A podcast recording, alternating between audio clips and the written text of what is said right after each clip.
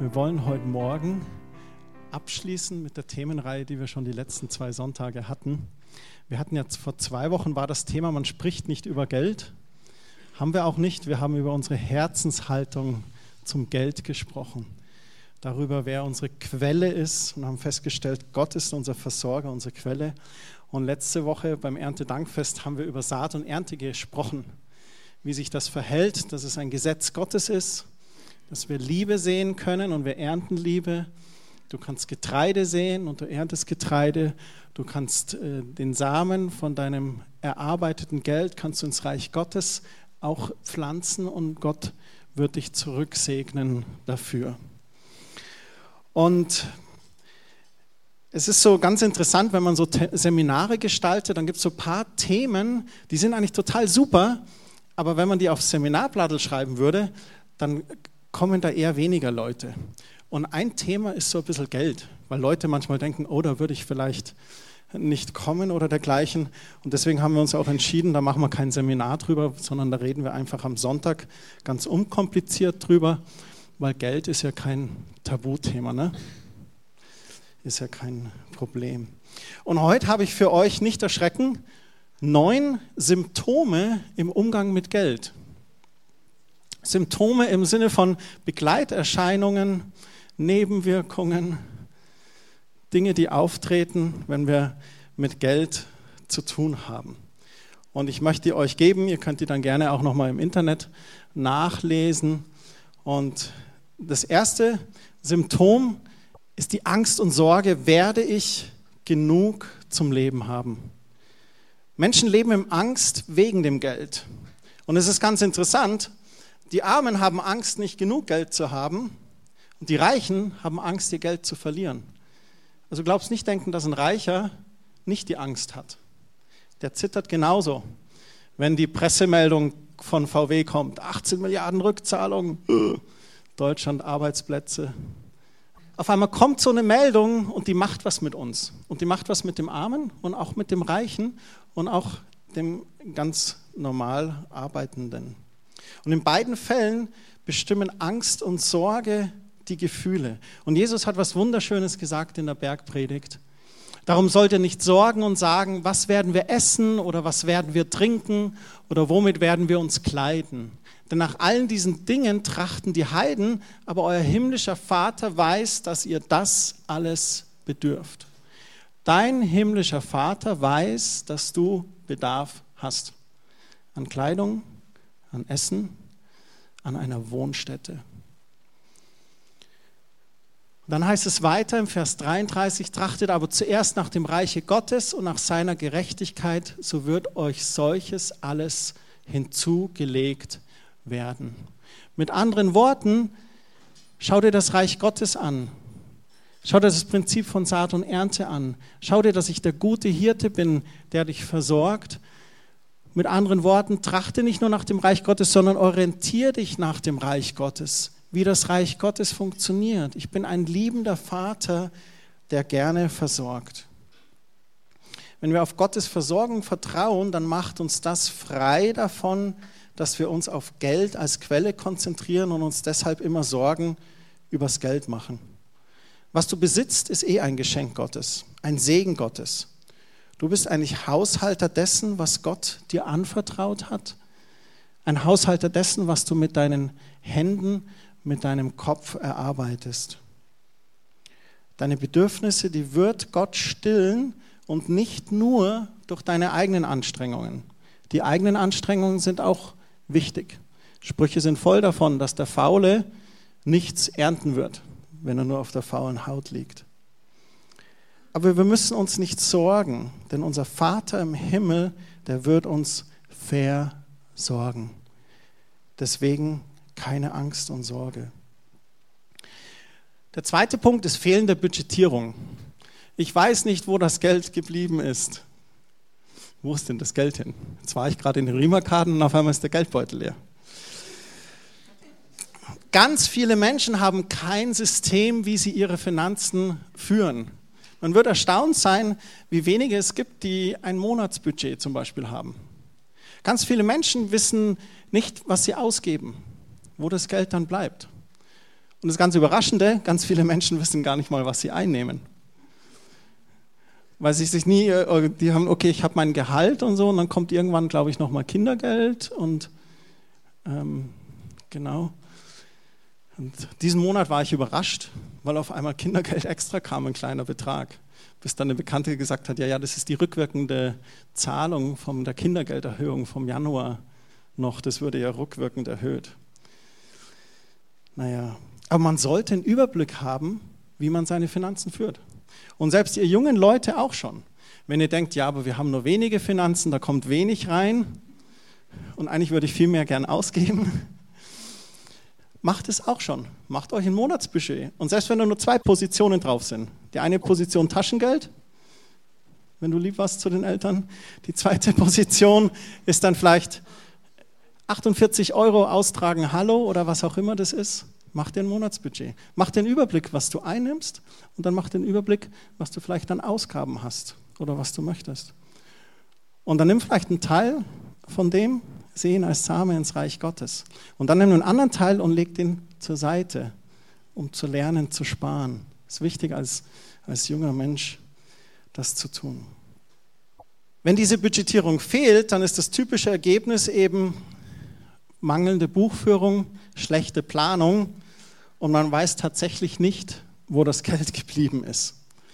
Es gibt sogar manche, die sagen, ja, so eine Planung ist gar nicht nötig, Gott versorgt mich. Christian, du hast doch bei Punkt 1 gesagt, ich muss keine Angst und Sorge haben, Gott versorgt mich. Wir haben keinen Geist der Furcht, sondern einen Geist der Liebe, der Kraft und der Besonnenheit. Eine Übersetzung übersetzt sogar der Liebe, der Kraft und des gesunden Menschenverstandes. Gott gab dir Hirn, nutze es. Das dritte Symptom, mehr ausgeben, als man hat. Ich habe nie genug Geld. Würde ich jetzt die Frage stellen, wer das schon mal erlebt hat, würden alle ihre Hand hochheben. Am Ende des Geldes ist immer noch so viel Monat übrig, Christian. Bei manchen schon am 15. Das Problem haben auch wiederum nicht nur arme Leute, sondern auch Reiche. Ich glaube, es gibt eine lange Liste, wenn man allein überlegt, Sportler, die zu Geld, zu Ruhm gekommen sind, aber nie gelernt haben, nur das auszugeben, was sie wirklich haben oder über ihre Verhältnisse zu leben und auf einmal dann im Bankrott sind. Auch Lotto-Millionäre, die man dann drei Jahre später interviewt, die sich dann überschuldet haben aus Größenwahn oder irgendwelchen solchen Dingen. Das passiert einfach, wenn man ständig mehr ausgibt, als man einnimmt. Und dann gibt es so eine Angel, die ausgelegt ist und an der Angel, da hängt so ein Schild, da steht Kredit drauf. Kredite sind scheinbar die attraktive, kurzfristige Lösung eines Geldmangels. Jetzt müsst ihr bitte gut zuhören, ich bin nicht gegen Kredite, aber ich bin dagegen, Geldmangel, den wir selbst verursacht haben, durch Kredite auszulösen. Weil der Punkt ist der, wenn man ständig 120 Prozent der vorhandenen Mittel ausgibt und dann den Kredit nimmt, aber nicht die Angewohnheit ändert, 120 Prozent auszugeben, dann wartet der nächste Kredit an der nächsten Ecke. Deswegen ist es wichtig, dass wir dieses Budgetieren lernen und dadurch eben nur das auch ausgeben, was wir wirklich haben. Und nicht nur eben alles ausgeben, sondern auch Samen sehen ins Reich Gottes.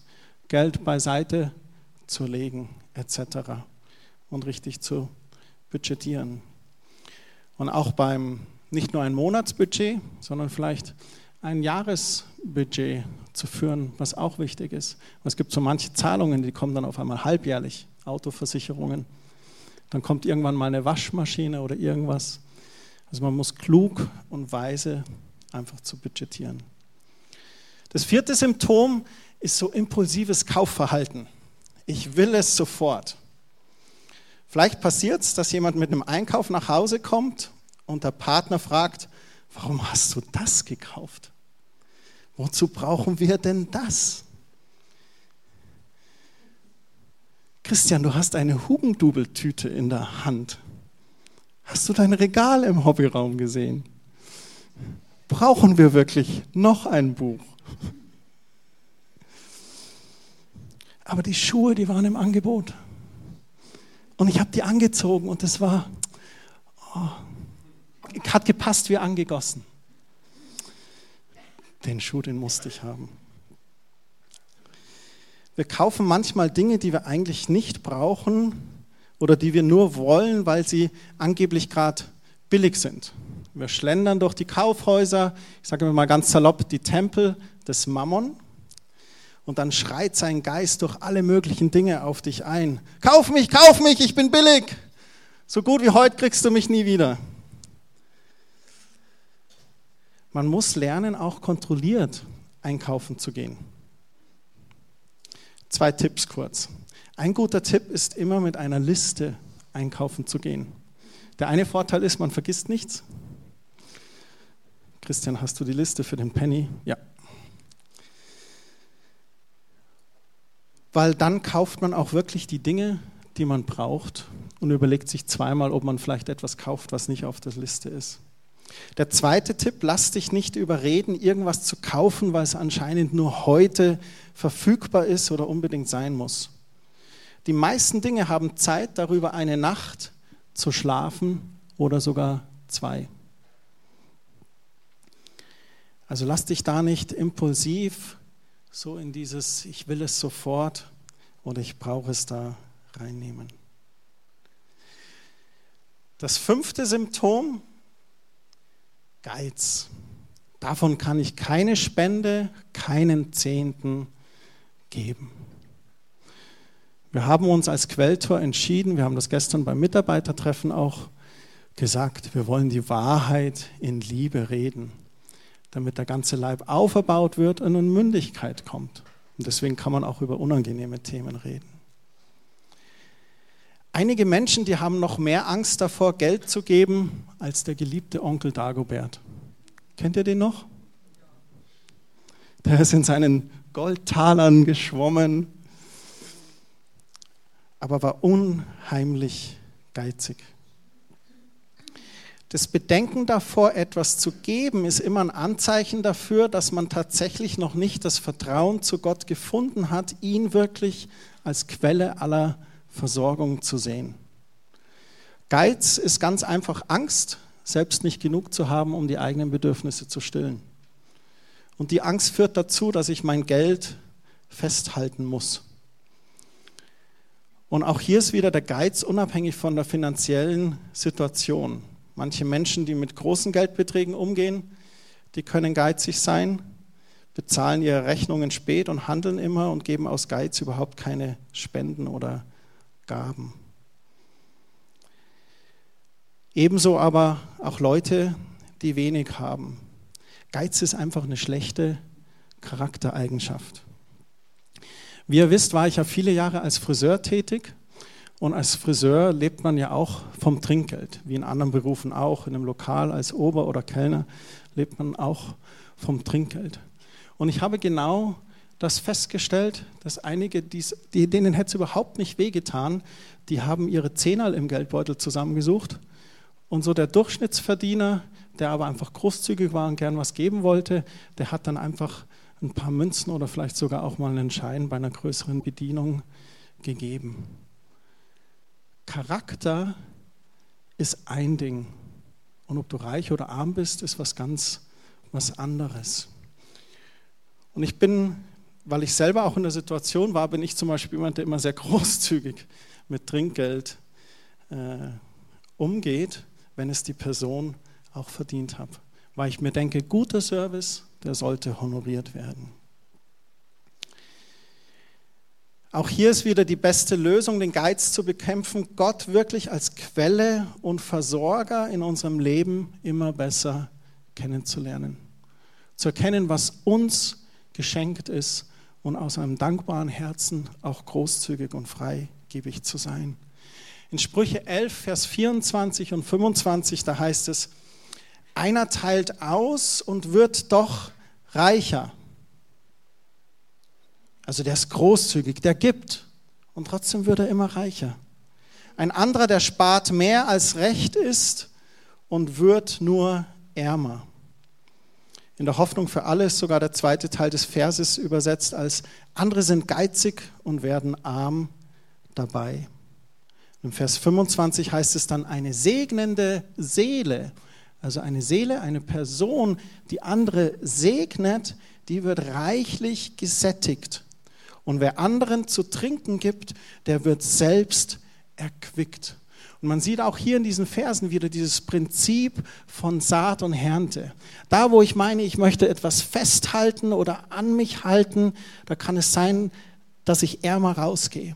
Aber da, wo ich diesen Fluss offen halte, wo ich ausstreue an Liebe, an Segen und weitergebe, wo ich großzügig bin, da sind wir auch reichlich gesättigt, heißt es hier in Sprüche. Das sechste Symptom ist die Habgier. Ich kann nie genug haben. Es gibt auch den Begriff Begierde, etwas zu begehren. Begierde ist mehr so der Wunsch, etwas zu besitzen, was man noch nicht hat. Vielleicht mal eine eigene Wohnung oder ein Haus oder irgendwelche andere Dinge. Habgier ist jedoch der Wunsch, immer mehr von dem zu bekommen, was man schon hat.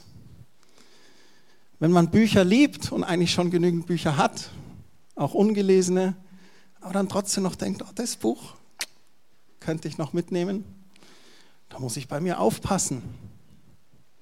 Allein der Duft von Büchern, wenn ich die aufblätter und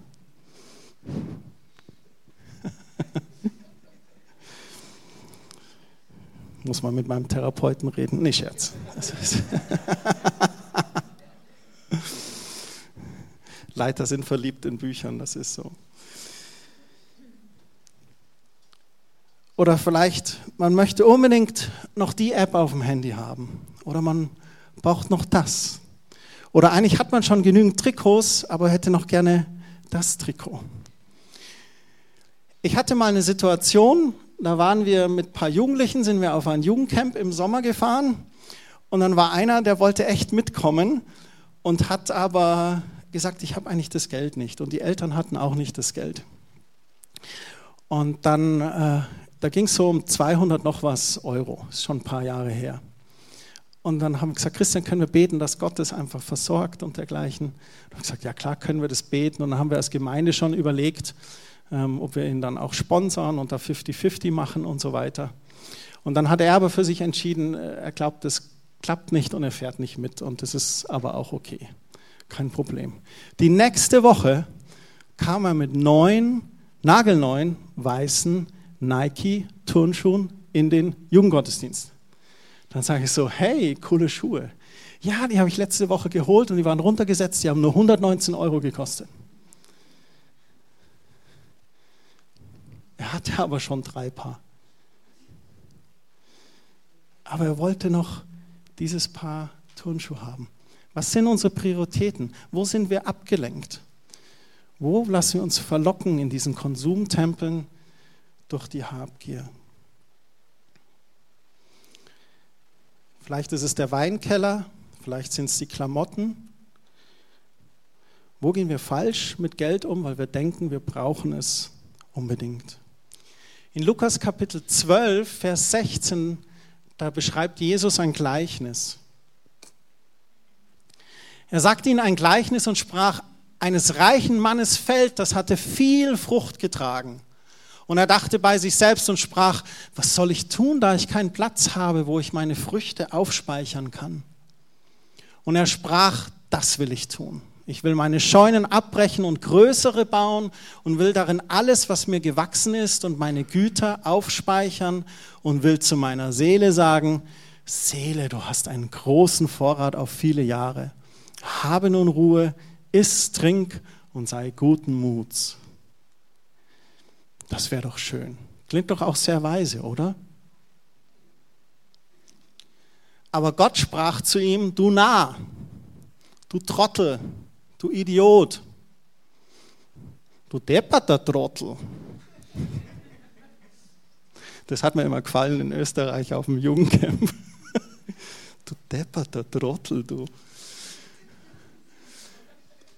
Aber Gott sprach zu ihm, du nah, in dieser Nacht wird man deine Seele von dir fordern und wem wird gehören, was du bereitet hast.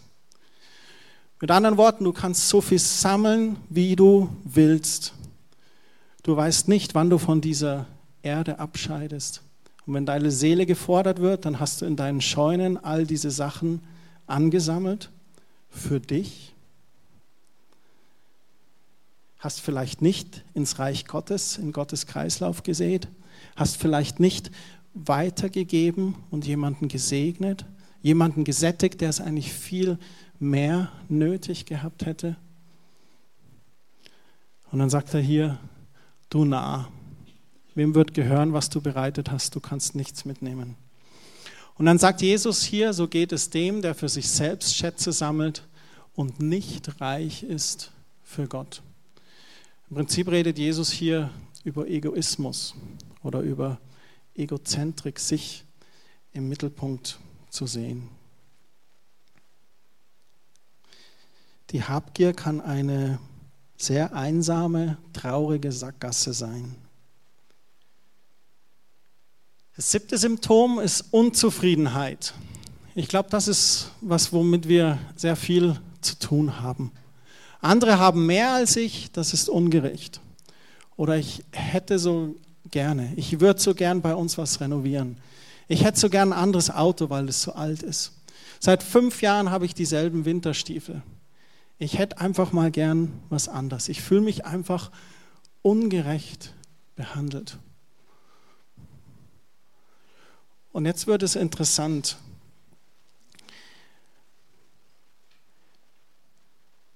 Jeder von uns lebt in seiner eigenen Welt. Und ich möchte auch, dass wir das mal so äh, lokal oder national sehen, wie wir als Münchner oder Bayern oder wie wir als Deutsche wohnen. Wir haben unser Einkommen, wir haben unsere Ausgaben, wir renovieren unsere Dinge, wir wechseln dann mal unser Auto, unsere verschiedenen Sachen. Und ich glaube, dass Gott da auch Dinge versorgt. Dann schaue ich dieses Video von Weihnachten im Schuhkarton an und ich denke mir, boah, was hättest mit dem Geld alles Gutes tun können? Und da müssen wir jetzt aufpassen, dass wir den Kontext kriegen. Dass wir hier einen Bedarf haben und die dort auch einen Bedarf haben. Und ich glaube, es ist ganz wichtig, dass wir da ausgleichen dass der westliche Reichtum der östlichen Armut oder der dritte Weltarmut Gutes tut. Und so ein Weihnachten im Schuhkarton ist ein Beginn, ist ein Anfang. Aber ich glaube, es gibt noch so viel mehr, was wir tun können. Aber jetzt der wichtige Punkt, den ich machen möchte. Gott sieht diese Kinder und versorgt sie auch. Aber Gott sieht auch uns hier und versorgt uns auch. Deswegen dürfen wir kein schlechtes Gewissen haben, wenn wir zu Gott kommen und Gebetsanliegen haben. Gott hat allen Reichtum und kann uns überreich segnen. Der Punkt ist nur der, wenn wir so unzufrieden sind, dass wir in unserer Situation nicht klarkommen, weil wir denken, ja, aber ich hätte gern und ich brauche doch und so weiter, da kommt es auch wieder auf unseren Charakter an und dann auch eben im Kontext zu sehen, Mensch, eigentlich geht es uns schon sehr gut. Eigentlich können wir zufrieden sein mit den Dingen, die wir haben, wenn wir schaut, wie es manch anderem geht. Versteht ihr, was ich versuche zu sagen? Kommt es rüber? Und diese Unzufriedenheit wird in der westlichen Welt ganz stark auch durch die Werbung, oder durch ein Konkurrenzdenken, ja, aber der hat die Karriere, die haben das Auto, die haben beim Haus jetzt das renoviert oder die haben das gemacht. Und da müssen wir aufpassen, dass wir unser Herz bewahren und nicht unnötig unzufrieden sind. Ich möchte von Paulus das vorlesen aus Philippa 4, Vers 11 und 12 und 13. Da sagt Paulus, ich sage das nicht, um euch auf meine Not aufmerksam zu machen. Er hat vorher äh, darüber geredet. Und dann sagt er, das ist ganz interessant, schließlich habe ich gelernt, in jeder Lebenslage zurechtzukommen. ob ich nun wenig oder viel habe, beides ist mir durchaus vertraut. Paulus sagt hier, ich habe gelernt oder ich musste lernen, in jeder Lebenslage zurechtkommen. Ich hatte viel, ich war gesättigt, bin damit zurechtgekommen. Ich hatte aber auch wenig, habe Schiffbruch erlitten, wurde geschlagen. Man hat versucht, mich zu steinigen. Ich hatte wenig zu essen, kein Dach über dem Kopf, vielleicht im Freien geschlafen, aber ich kam damit zurecht. Ich habe gelernt, damit zurechtzukommen. Und weil er eben sagt hier, ob ich nun wenig oder viel habe, beides ist mir durchaus vertraut, so kann ich auch mit beidem fertig werden, weil ich die Erfahrung gemacht habe, was es bedeutet, wenig zu haben oder viel zu haben. Ich kann satt sein und hungern und ich kann Mangel leiden und Überfluss haben. Beides habe ich gelernt. Wie kommt ein Mensch mit Paulus mit solchen Situationen zurecht? Kann es sein, dass seine Seele einen festen Anker hat, der verankert ist und ihm Zufriedenheit gibt in dem Vertrauen, dass Gott derselbe ist und ihn versorgt? dass Gott da ist, wenn er satt ist und er dabei Gott nicht vergisst, wenn er auf dem Höhepunkt ist, auf dem Berg der Verklärung und ihm trotzdem dankt. Aber auch wenn er Hunger leidet, Gott trotzdem auch Gott ist und da ist und versorgt. Ich bin der festen Überzeugung, er konnte das schreiben, weil er verankert war, weil er zufrieden war mit dem, was Gott ihm gab. Gesundheit. Yes. Und im Vers 13 heißt es dann, alles kann ich durch Christus, der mir Kraft und Stärke gibt. Der berühmte Vers, den wir sehr oft auch im Gebet zitieren, manchmal aber aus dem Zusammenhang heraus, den Paulus hier meint. Also ob hungrig oder satt oder arm oder reich, alles kann ich durch Christus, der mir Kraft und Stärke gibt. Und das ist der Hinweis auf das, was er verankert ist. Er ist verankert auf Jesus Christus. Und Jesus gibt ihm Kraft und Stärke, auch wenn er Hunger hat oder nicht weiß, wo er sein Haupt hinlegen soll.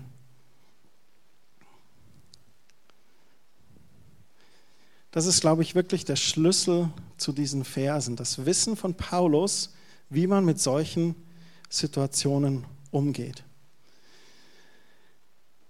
Ein Tipp, wenn du mit Unzufriedenheit kämpfst oder sehr herausgefordert bist, immer mit diesen, genau das, was wir gesagt haben, andere haben mehr als ich oder ich fühle mich ungerecht ähm, behandelt und ich selbst persönlich kenne diese Gedanken oder Gefühle gut auch, dann ist ein Tipp, anzufangen, Gott im Gebet zu danken für das, was du schon hast. Danken schützt vor Wanken. Und das ist tatsächlich so. Wenn wir anfangen zu danken, kriegen wir einen ganz anderen Fokus. Wir schauen nicht auf das, was wir nicht haben, sondern wir schauen auf das, was uns mit Gott geschenkt ist.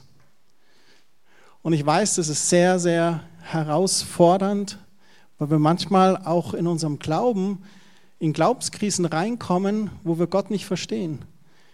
Jetzt nicht mal nur in Bezug auf Geld vielleicht, sondern auf irgendein anderes Thema. Und wir sagen, ja, aber Gott, dein Wort sagt so und ich erlebe es aber gerade so. Paulus hat es erlebt. Er, ist diesem Jesus dann nachgefolgt, der Jesus, der in der Bergpredigt gesagt hat, mach dir keine Sorgen, ich versorge dich. Und dann war er aber trotzdem hungrig. Schiffbruch, alles Mögliche, geschlagen. Und dann könnte er sich jetzt hinsetzen und sagen, ja, alles nicht wahr. Aber macht es nicht. Irgendwas ist in Paulus, wo er so verankert ist in Christus, dass selbst wenn er momentan diese Versorgung nicht erlebt, sagt er, ich habe gelernt, damit umzugehen. Gott bleibt Gott. Er ist derselbe, gestern, heute, in alle Ewigkeit. Auch wenn wir ihn manchmal nicht verstehen. Auch wenn wir manchmal durch Leid gehen oder durch Herausforderungen oder selbst durch Glaubenskrisen gehen wo wir denken, ich verstehe Gott nicht. Möchte ich ermutigen, bleib dran. Der vorletzte Punkt ist die Bindung an Schulden.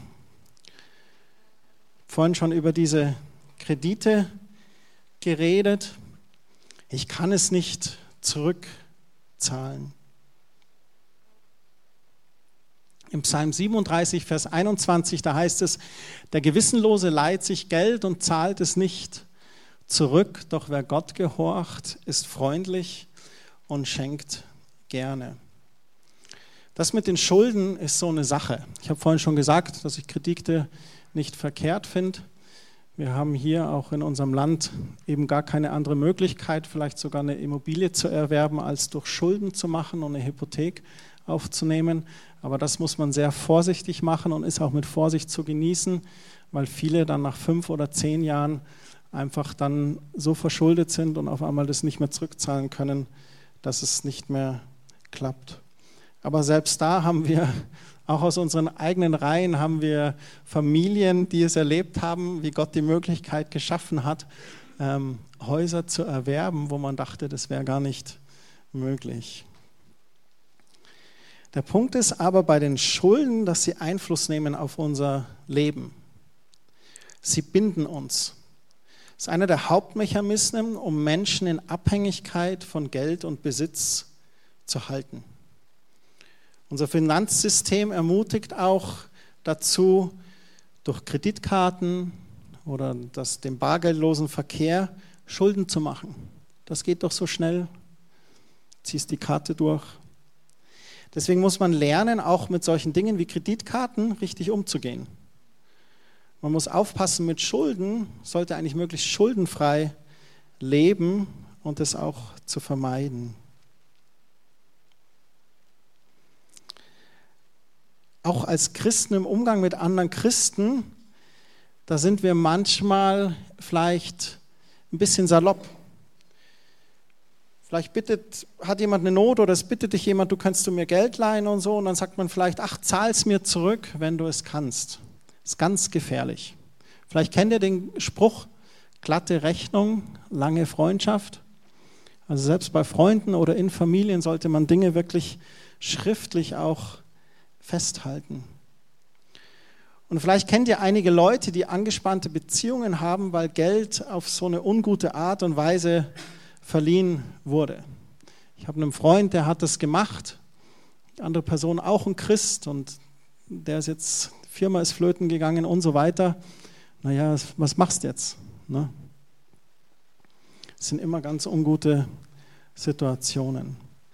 So dieses ganze Thema, einen Kredit aufnehmen, Schulden zu machen, bittet da Gott echt um Weisheit, wie du das richtig machen kannst. Oder wenn du auch schon seit Jahren deinem Dispo-Kredit hinterher schleppst, überleg dir vielleicht Rat zu holen von jemandem, wie du aus dieser Dispo-Falle rauskommen kannst und auf einen grünen Zweig vielleicht wieder kommen kannst. Und indem du dir einfach die anderen Symptome ein bisschen so anschaust, vielleicht gibt man zu viel aus, als man hat, vielleicht budgetiert man überhaupt nicht, vielleicht ist man zu sehr verleitet, sich was zu kaufen, was man gar nicht sich leisten kann. Der neunte und letzte Punkt ist dieses Fixiertsein auf Geld. Nur Bares ist Wahres. So eine Fixierung erkennt man, wenn Menschen ständig über Geld reden. Ich habe da auch einen Bekannten, das ist das Gesprächsthema Nummer eins. Also man trifft sich und dann also über irgendwas, auf einmal ist man mit Geld. Man redet über Schuhe, auf einmal, ja, schau mal, die habe ich da und das war da günstiger. Oder man redet über Auto und auf einmal ist man da und hier über eine Werkstatt. Also es sind auch Leute, die sich sehr beeindrucken lassen von Leuten, die viel Geld besitzen. Und bei der Person, die ich kenne, ist es tatsächlich auch so. Wenn der jemanden sieht mit dem Auto und Anzug, dann ist er immer gleich beeindruckt. Mehr als von dem Charakter von der Person. Ich bin immer ganz unbeeindruckt von Auto und Anzug.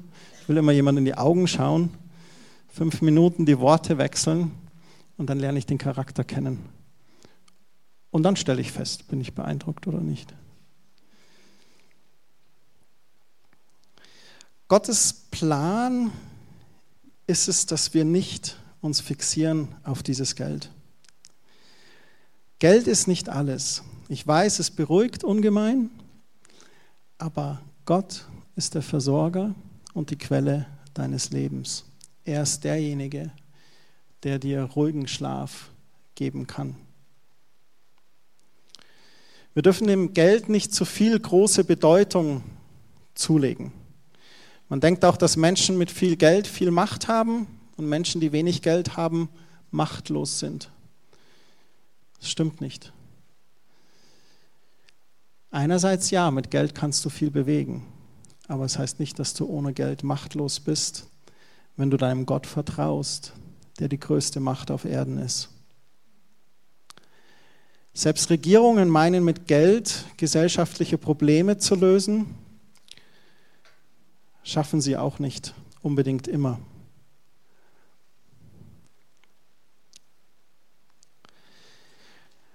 Und genau wie so gesellschaftliche Probleme eine Kehrtwendung des Herzens benötigen, ist es für uns als Privatpersonen auch eine Kehrtwendung des Herzens notwendig, wenn wir die Macht des Geldes überschätzen.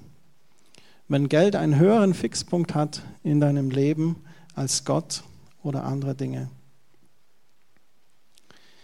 Interessant ist auch der Gedanke, wenn der ausschlaggebende Faktor in deinen Entscheidungen das Geld ist, dann bist du eigentlich käuflich. Und jetzt wird es interessant, wenn du nämlich käuflich bist, dann wird dir der Teufel früher oder später einen Preis anbieten. Und fällst du drauf rein, schnappt die Falle zu. Ich möchte abschließen mit der Bibelstelle aus Matthäus 6, Vers 19 und die folgenden. Da heißt es, ihr sollt euch nicht Schätze sammeln auf Erden, wo der Motten und der Rost sie fressen und wo die Diebe nachgraben und stehlen. Ich muss dazu hinzufügen, an vielen Stellen in der Bibel spricht die Bibel davon, dass wir weise mit Geld umgehen sollen, dass wir das Feld nicht zum Fenster rausschmeißen sollen. Also ist keine, diese Stelle ist keine Bibelstelle gegen den Besitz von Geld. Es handelt nur darum, dass wir keine Schätze sammeln auf Erden, wie dieser Bauer in der Scheune, wo dann nur Motten und Rost sie fressen. Sammelt euch aber Schätze im Himmel, wo weder die Motten noch der Rost sie fressen und wo die Diebe nicht nachgraben und stehlen. Denn wo dein Schatz ist, da wird auch dein Herz sein. Trachten wir nach dem Reich Gottes und seiner Gerechtigkeit oder nach einem Schatz? Wo liegt dein Herz? Das Auge ist des Leibes Leuchte und wenn nun dein Auge lauter ist, so wird dein ganzer Leib Licht sein. Da geht es darum, um diese Verlockungen des Schatzes, das Blitzen der Bücher bei Hugendubel, die Schuhe in der Auslage bei Tretter. Wenn dein Auge lauter ist, so wird dein ganzer Leib Licht sein. Wenn aber dein Auge verdorben ist, so wird dein ganzer Leib finster sein. Und wenn nun das Licht in dir Finsternis ist, wie groß wird dann die Finsternis sein? Das Reich Gottes ist das Licht. Und der Mammon, der Geldgeist, ist diese Finsternis. Und lasst uns darauf achten, dass unsere Augen lauter bleiben und nach dem Licht schauen. Niemand kann zwei Herren dienen, denn entweder wird er den einen hassen und den anderen lieben, oder er wird dem einen anhangen und dem anderen verachten. Ihr könnt nicht Gott dienen und dem Mammon oder dem Geld, wie es in einigen Übersetzungen heißt. Was sind diese Schätze im Himmel? Ich glaube, das sind Schätze, die wir erlangen aufgrund von Samen, die wir in Gottes Reich sehen. Und nicht nur finanzieller Samen. Ich glaube, die Schätze im Himmel sind auch die Menschen, die wir mit Gottes Liebe erreichen, die wir ausgestreut haben. Und mein Wunsch für mein Leben ist, einen Schatz im Himmel zu haben, statt einen Schatz hier auf Erden. Weil hier bin ich noch ein paar Jahrzehnte. Im Himmel, in der Ewigkeit. Was nützt mir der Schatz auf Erden, wenn ich in Ewigkeit neben einer leeren Truhe sitze? Und ich wünsche euch auch, dass ihr diesen Ewigkeitsblick habt. Ich fand ganz interessant das vierte Lied heute im Lobpreis. Gut ausgewählt. Es geht darum, die Ewigkeit im Blick zu haben, nicht den kurzlebigen Schatz hier auf Erden. Gott ist euer Versorger. Himmlischer Vater, ich danke dir, dass wir ja so ehrlich und humorvoll auch über das liebe Geld reden können. Für dich ist Geld kein Tabuthema. Jesus, du hast es mehr genannt in der Bibel als vieles andere. Viele Gleichnisse darüber, über Haushalterschaft und Umgang damit. Herr, ich bete, dass du jeden Einzelnen bewahrst davor, in die Fallen des Feindes zu tappen. Von Habgier, von Unzufriedenheit, von falscher Budgetierung, von unkontrollierten Ausgeben von mehr Geld, was wir vielleicht gar nicht haben als Einnahmen. Schenk uns Weisheit. Lass uns innehalten bei unseren Einkäufen und Erwerbungen. Und Herr, schenk uns auch einen Blick für dein Reich. Lass uns auch großzügig sein, Samen in dein Reich zu sehen. Lass uns großzügig sein, der Not des anderen zu begegnen. Und Herr, ich bitte dich um deinen Segen für jeden Einzelnen von uns. Geh mit uns durch diese Woche. Sei du uns nahe mit deiner Gegenwart, mit der Stimme deines Heiligen Geistes für und leite uns in Jesu Namen. Amen.